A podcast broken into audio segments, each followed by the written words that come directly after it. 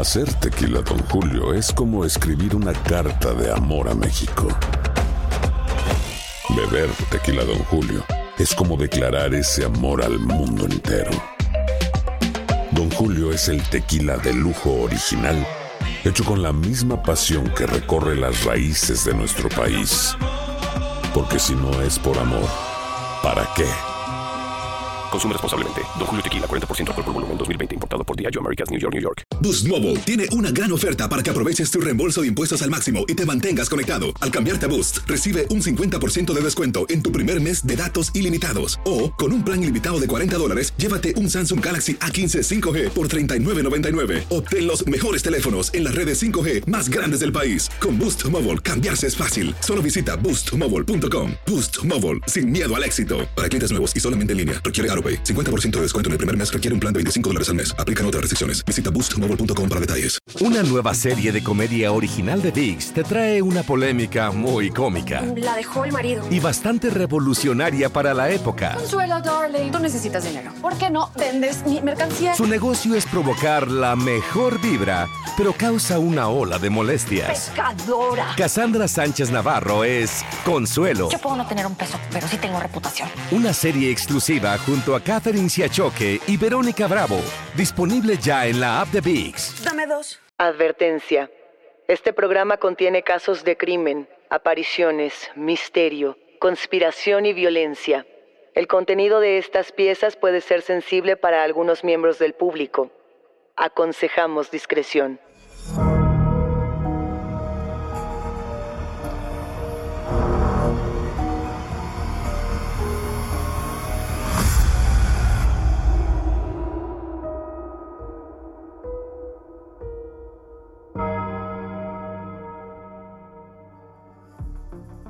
Saludos enigmáticos, bienvenidos, bienvenidas a esta conversación con nuestros especialistas en misterio. Los invitamos a seguirnos en nuestras redes sociales, Instagram y Facebook, porque hoy vamos a hablar acerca de todas las experiencias paranormales que hemos tenido aquí, en este estudio, grabando Enigmas sin resolver. Recuerden que pueden escucharnos a través de la app de Euforia, la página de YouTube de Euforia Podcast o donde sea que escuchen sus podcasts. No se olviden de suscribirse o de seguir el show para que no se pierdan ni un momento de Enigmas sin resolver. Esta es una fogata paranormal para hablar de experiencias paranormales que nos han ocurrido a ti, Daniel, a mí, a todo el equipo de Enigmas sin resolver grabando estos episodios. Que no son pocas. Yo no sé si nos hemos acercado más a este tipo de energías por el contenido que hacemos, pero es que en este estudio Ajá. hay bastantes historias. A mí me gustaría que empecemos hablando, antes de cualquier otra cosa, del significado de la palabra sugestión. O sea, para que quienes nos están escuchando, los enigmáticos, puedan decidir si estábamos sugestionados por todos los temas paranormales o si realmente son experiencias como tal. La sugestión es la influencia que algo, alguien, cualquier cosa, puede provocar sobre la manera de pensar o de actuar de una o más personas, anulando nuestra voluntad y llevándonos a obrar de una manera determinada. Por ejemplo, ¿qué pasaba con las brujas de Salem? Todas las personas en Salem dijeron, estas mujeres son brujas y estamos experimentando una cantidad descomunal de eventos paranormales que no podemos explicar. Entonces, la histeria colectiva, la sugestión, pueden jugar mucho cuando tenemos experiencias como estas, cuando estamos grabando un podcast de horror.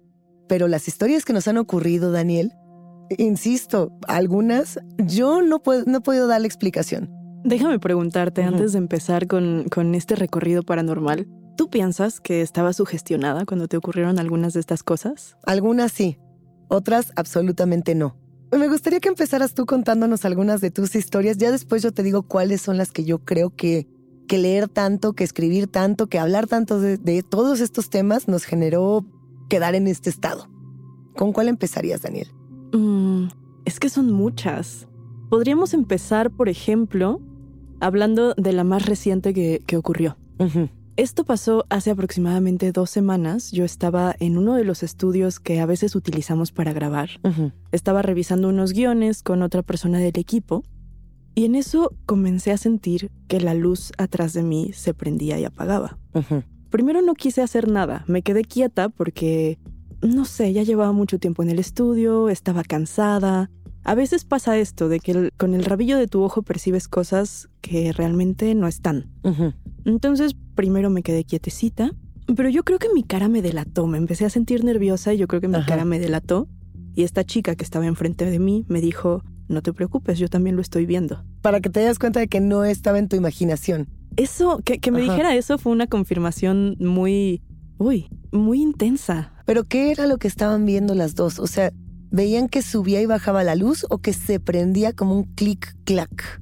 No, Aquí en el estudio tenemos dimmers que mm, están separados. Tenemos uno para la cabina y tenemos otros dos para la sala de afuera. Estábamos viendo que uno de los dimmers de la sala de afuera... ¿Dónde está la consola? Se prendía y se apagaba, pero lento, como si fueran bajando y subiendo el dimmer. Exacto. Que es algo que también te ocurría en tu casa. Lo platicamos en otro episodio de Enigma sin resolver. Justamente pensé en esto. Es idéntico a lo que ya les había narrado que me ocurre constantemente. Y yo te lo pregunto tal cual, Daniel. ¿Tú sientes que esto es algo que te está siguiendo? ¿O sientes que es algo que tú misma provocas? Es una duda que yo tengo ya desde hace varios meses.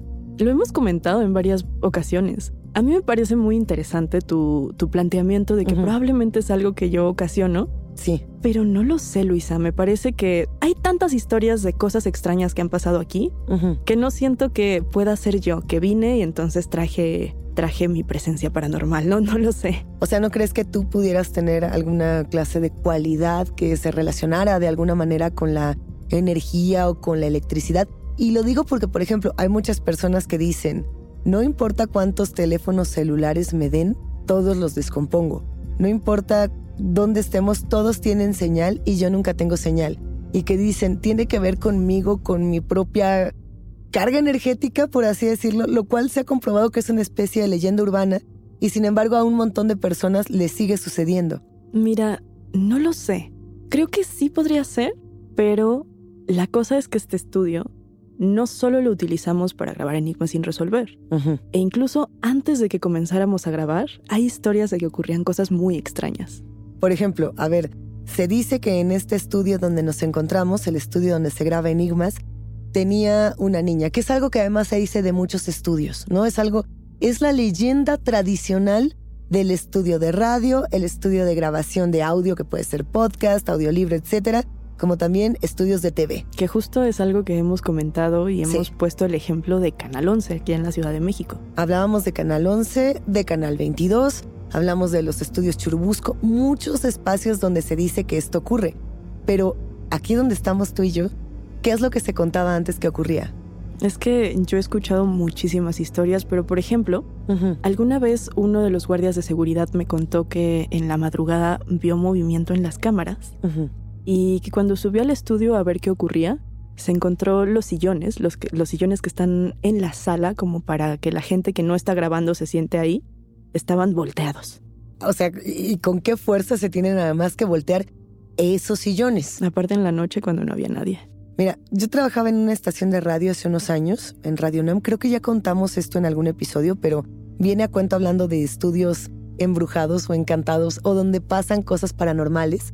Recuerdo que una vez nos tocaba grabar 24 horas, era un maratón y teníamos que estar en el segundo piso, que era donde estaban las cabinas en vivo y estábamos transmitiendo, contestando teléfonos, acomodando todo porque iba a ser una transmisión muy larga y por ahí de las 4 de la mañana nos llama el vigilante a la cabina, digamos, en vivo, para decirnos que por favor dejáramos de jugar con las sillas de rueditas, con, las, con las sillas, digamos, de, de los estudios de abajo, del primer piso.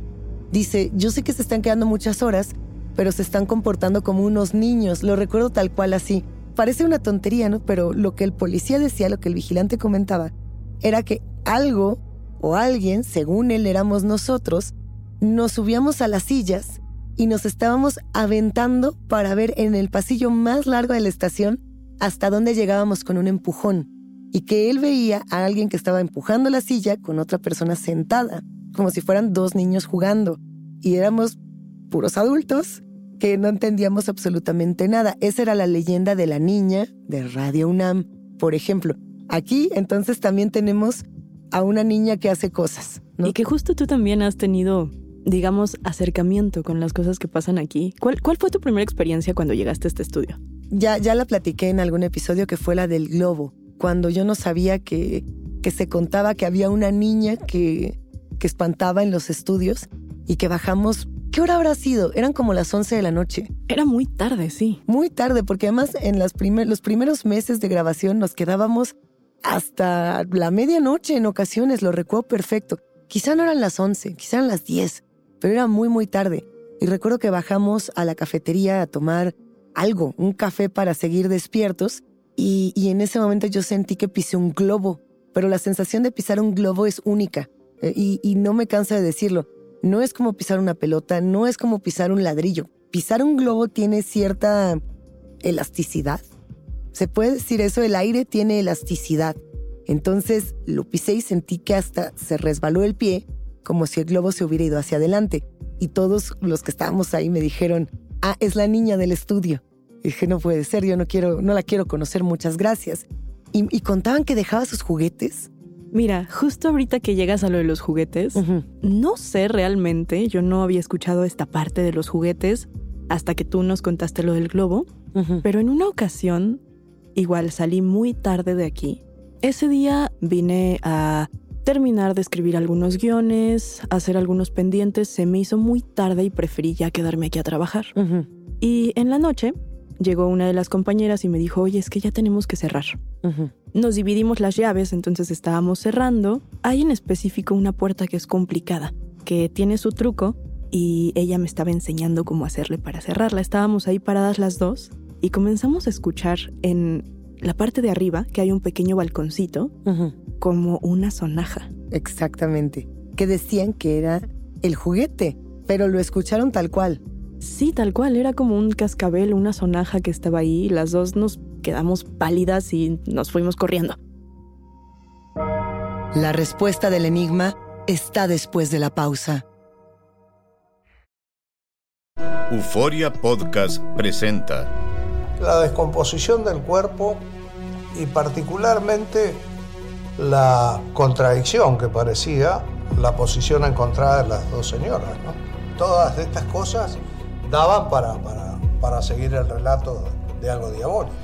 El misterio de las primas. Escucha la primera temporada de Crímenes Paranormales en la aplicación de Euforia o en tu plataforma favorita. Boost Mobile tiene una gran oferta para que aproveches tu reembolso de impuestos al máximo y te mantengas conectado. Al cambiarte a Boost, recibe un 50% de descuento en tu primer mes de datos ilimitados. O, con un plan ilimitado de 40 dólares, llévate un Samsung Galaxy A15 5G por $39.99. Obtén los mejores teléfonos en las redes 5G más grandes del país. Con Boost Mobile, cambiarse es fácil. Solo visita boostmobile.com. Boost Mobile, sin miedo al éxito. Para clientes nuevos y solamente en línea, requiere AroPay. 50% de descuento en el primer mes requiere un plan de 25 dólares al mes. Aplican otras restricciones. Visita Boost para detalles. Una nueva serie de comedia original de VIX te trae una polémica muy cómica. La dejó el marido. Y bastante revolucionaria para la época. Consuelo, darling. Tú necesitas dinero. ¿Por qué no vendes mi mercancía? Su negocio es provocar la mejor vibra, pero causa una ola de molestias. Pescadora. Cassandra Sánchez Navarro es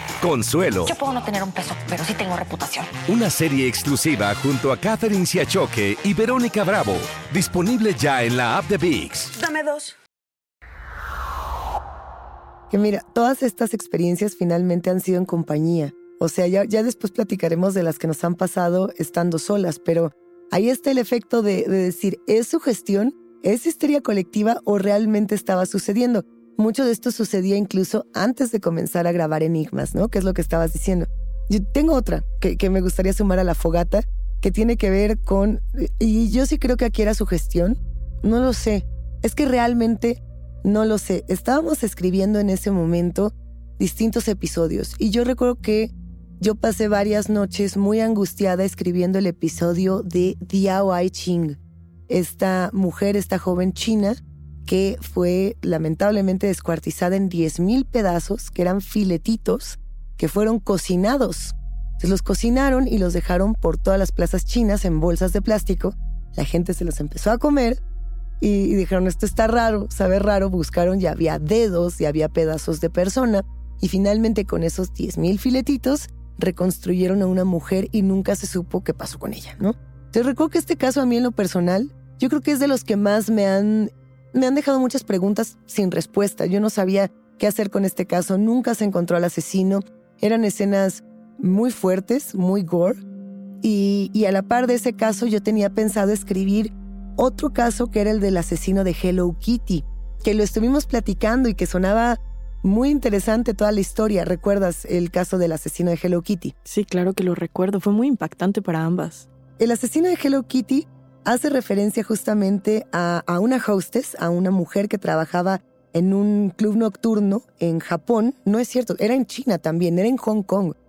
Y en los años 90, al parecer, ella también, bueno, formaba parte de una red de prostitución de mujeres muy jóvenes y la matan, la torturan y la matan las mismas personas de esta red. Y el punto es que le cortan la cabeza, ella no sobrevive debido a la tortura.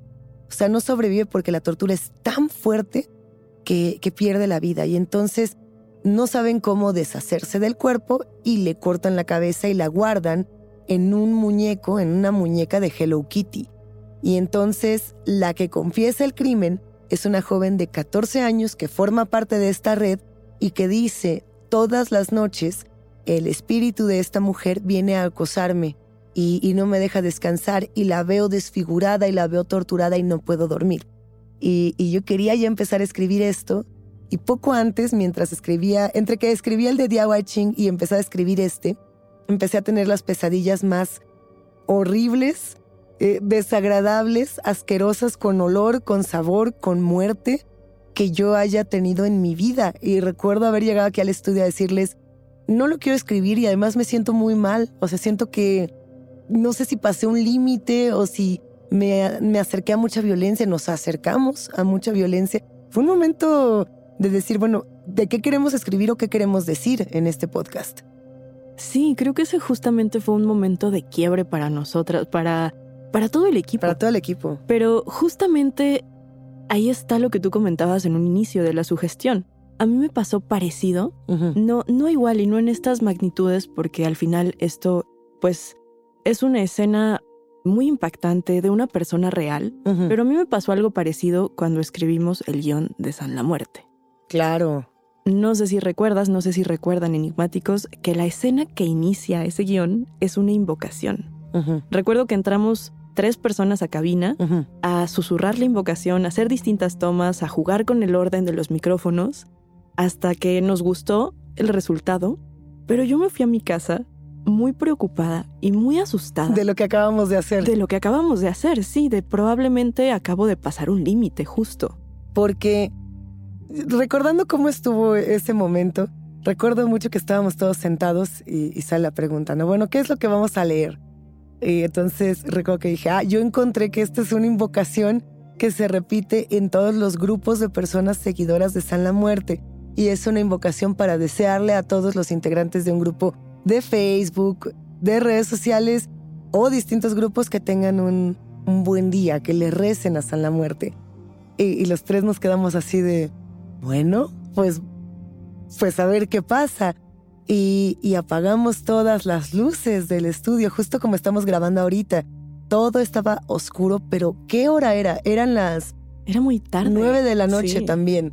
Y ya no había nadie en todo el estudio más que nosotros jugando a, a invocar a San la Muerte y a grabar locuras. Y había alguien más en otro estudio, pero en la otra torre que recuerdo que nos preguntaba así como, ¿qué están grabando? ¿Y por qué tienen todo apagado? Y, y, ya, y, la cosa se puso muy oscura. yo creo que todos ese día nos fuimos a casa sin saber qué acabábamos de hacer. Un poco asustados, sí. ¿Y sientes que pasó algo después? Mira, la verdad es que no.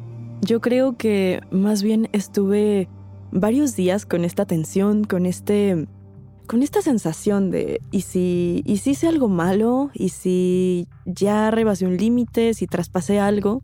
Pero en realidad no cambió nada en mi vida después de ese momento. El, episodio con el que yo siento que sí pasaron cosas y que inclusive pasaron tantas cosas que no pudimos encontrar el episodio jamás después de eso y creo que hemos hablado de ello, fue el episodio donde hablamos con una persona de España. Esta persona estaba profundamente relacionada con el satanismo y queríamos hacerle una entrevista para conocer un poco más de sus inquietudes, de, su cercanía con los temas y para entender un poco cuáles son las distintas visiones del satanismo, porque son muchas, ¿no? Y, y parte de lo que ocurrió ese día, que además no podemos contar mucho al aire, a mí hasta la fecha me tiene con demasiadas preguntas. Recuerdo que estábamos grabando, recuerdo que estábamos haciendo el episodio y era una entrevista en, línea, porque él obviamente no iba a venir a grabar a cabina porque se encontraba en Madrid. Y recuerdo que cada vez que él decía la palabra satánica, eso es todo lo que puedo decir sobre este episodio, algo sonaba en la comunicación que no estaba sonando ni en su computadora ni en nuestro estudio y no sé qué era. Es que no sé cómo describirlo. ¿Una Eran voz? como una especie de ladridos, una voz, unos gruñidos, no lo sé. Pero justamente Fernando Santamaría nos ayudó a analizar esto como una psicofonía en uno de los episodios que grabamos con él. Yo recuerdo mucho que lo primero que dijo Fernando cuando le escuchó fue, es un termo. Decía, hay un termo en la mesa y cada vez que, que su invitado gira el termo, suena así. Y entonces lo volvió a escuchar en el siguiente fragmento donde el sonido se repite y dijo, por supuesto que no es un termo, y no tengo ni la menor idea de qué es. Y, y yo tengo la sensación, no solamente porque además el, el episodio como tal se perdió, o sea, no pudimos transmitir este episodio, no pudimos compartirlo con los enigmáticos, no hay mucho vestigio más que lo que, lo que tenemos guardado fue porque ese día en el estudio estábamos tan impresionados que sacamos un celular y grabamos en video lo que estábamos viendo que se veía, digamos, en la, en la pantalla de edición. No hay más de ese episodio. Ese día yo recuerdo muy bien que tú estabas en cabina, conectada a la entrevista, y quien estaba atendiendo ingeniería y yo solo nos volteábamos a ver nerviosísimos, ni siquiera nos decíamos nada. ¿De qué es lo que estamos escuchando? Porque paramos la grabación, la volvíamos a parar, la volvíamos a detener y el ruido volvía a entrar. Digo, pensando en psicofonías, ¿no? Pensando en todos los episodios con Fernando Santamaría que han estado cada uno de ellos bastante buenos. Yo creo que cada uno con un enigma distinto. Pero yo creo que esa es la experiencia que más me impresionó estando aquí en estudio. ¿Tú cuál dirías? Esta fue la que a mí más me descontroló, la que a mí más me asustó. Yo creo, y es que ya le he compartido en otros episodios. Cuando te tocaron, ¿verdad? Cuando me hicieron la silla para atrás, yo no quería salir corriendo directo hasta mi casa ese día. Pero, pero bueno, vaya, al final del día, todas estas experiencias se las estamos contando a los enigmáticos también para que un poco nos platiquen si les han pasado cosas a ellos escuchando los episodios. Yo he tenido bastantes amigos que me han mandado mensajes para decirme que se están echando su maratón de enigmas sin resolver y que empiezan a tener esta misma sensación en casa, que son, vaya, parte de estos contenidos, pues están hechos para eso, para asustarnos y para disfrutar del miedo. Pero ¿qué pasa cuando esa emoción ya se está volviendo demasiado real? Sería interesantísimo saber si a ustedes enigmáticos les han ocurrido cosas parecidas mientras escuchan el podcast, que nos las compartan para hacer algún testimonial de, de enigmas sin resolver. Luisa, a mí me gustaría saber, ya hemos hablado de las experiencias que hemos compartido y de las que nos han ocurrido con otras personas. ¿Te ha pasado algo estando sola? aquí en, en los estudios? Pues no realmente. Vaya, hubo un día que, que sentí mucho miedo, pero un, un miedo infantil. Y, y en realidad no he tenido manera de explicarlo. Recuerdo que todos se quedaron a continuar editando los episodios y yo ya me iba. Y estaba caminando hacia mi coche. Y, lo que recuerdo es que ya era de noche, muy noche de nueva cuenta y de pronto sentí en el, en el patio, en el estacionamiento, que me estaban mirando. Y yo pensé que eran ustedes que me estaban mirando desde la terraza, como que se habían asomado, a lo mejor para, qué sé yo, eh, tomar un refresco, para despedirse, para lo que fuera, un café, lo que fuera. Y no había nadie. Y yo pensé, bueno, deben ser otros compañeros que estén en los estudios grabando cosas. Y no había nadie, pero la sensación de, de ser profundamente observada, además desde distintos puntos del estacionamiento, fue algo raro y me sentí como una niña pequeña que corrió al coche, así como que corrí a mi vehículo, cerré la puerta y, y prendí, prendí la radio y dije, bueno, pero este miedo como de niña pequeña, ¿de dónde salió? Y dije, no, no, y ese sí no sé, no tengo ni la menor idea de por qué me sentí así. Creo que ya era también mucha inquietud, el, el cansancio de estar hablando de miedo durante tantas horas, ¿no? Porque de pronto también el miedo va creciendo y se va alimentando y se va... Lo vamos existiendo, lo vamos haciendo vivo, ¿no? Nosotros con nuestras palabras. Me gusta mucho ese término que usas de existirlo, porque creo que no hay mejor forma de decirlo. Tú lo creas, ¿no? Si, si tú existes al miedo, por así decirlo, el miedo existe en ti, un poco lo que decíamos del diablo. Pero, pero no, ¿eh? O sea, nunca me ha tocado ver algún ser oscuro en las tinieblas, no me ha tocado ver entes en los estudios, afortunadamente, porque yo creo que con, uno que yo viera así de, de, de ver, no sabría si regresaría a grabar con tanta facilidad. Me daría miedito. Te voy a contar. A ver. A mí una vez, bueno. Estando aquí. Estando aquí, estando aquí en el estudio, esa vez no era tan tarde, era como las 3, 4 de la tarde, algo así. El punto es que entré al baño y las llaves del agua son de estas que son como de sensor, que tú pasas la mano y cuando te detecta comienza a caer el agua. El baño está muy lejos del lavabo.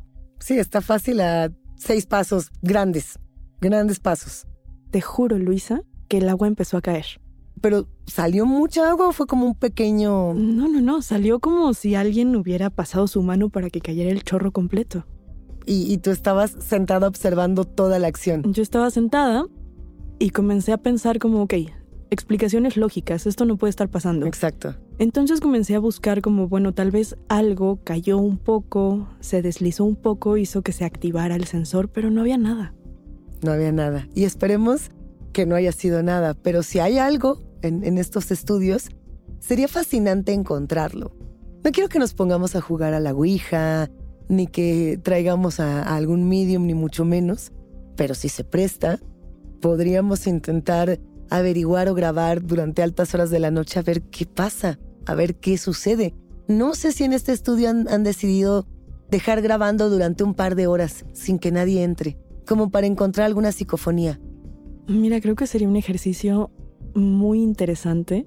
No estoy segura si ya se ha hecho, pero estaría bien investigar entre los compañeros que trabajan aquí.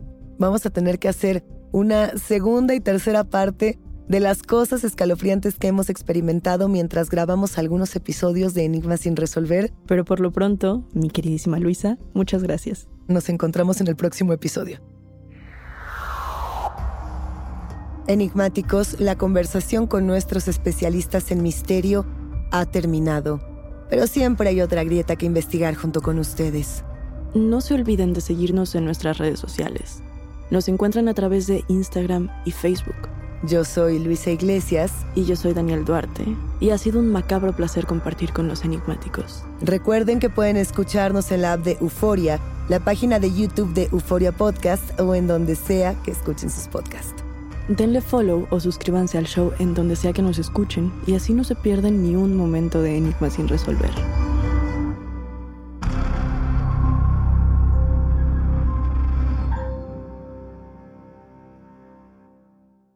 En la siguiente temporada de En Boca Cerrada. Y hoy se dio a conocer que son más de 15 las chicas o las niñas y que viajan de un lado al otro con Sergio y con Gloria Trevi.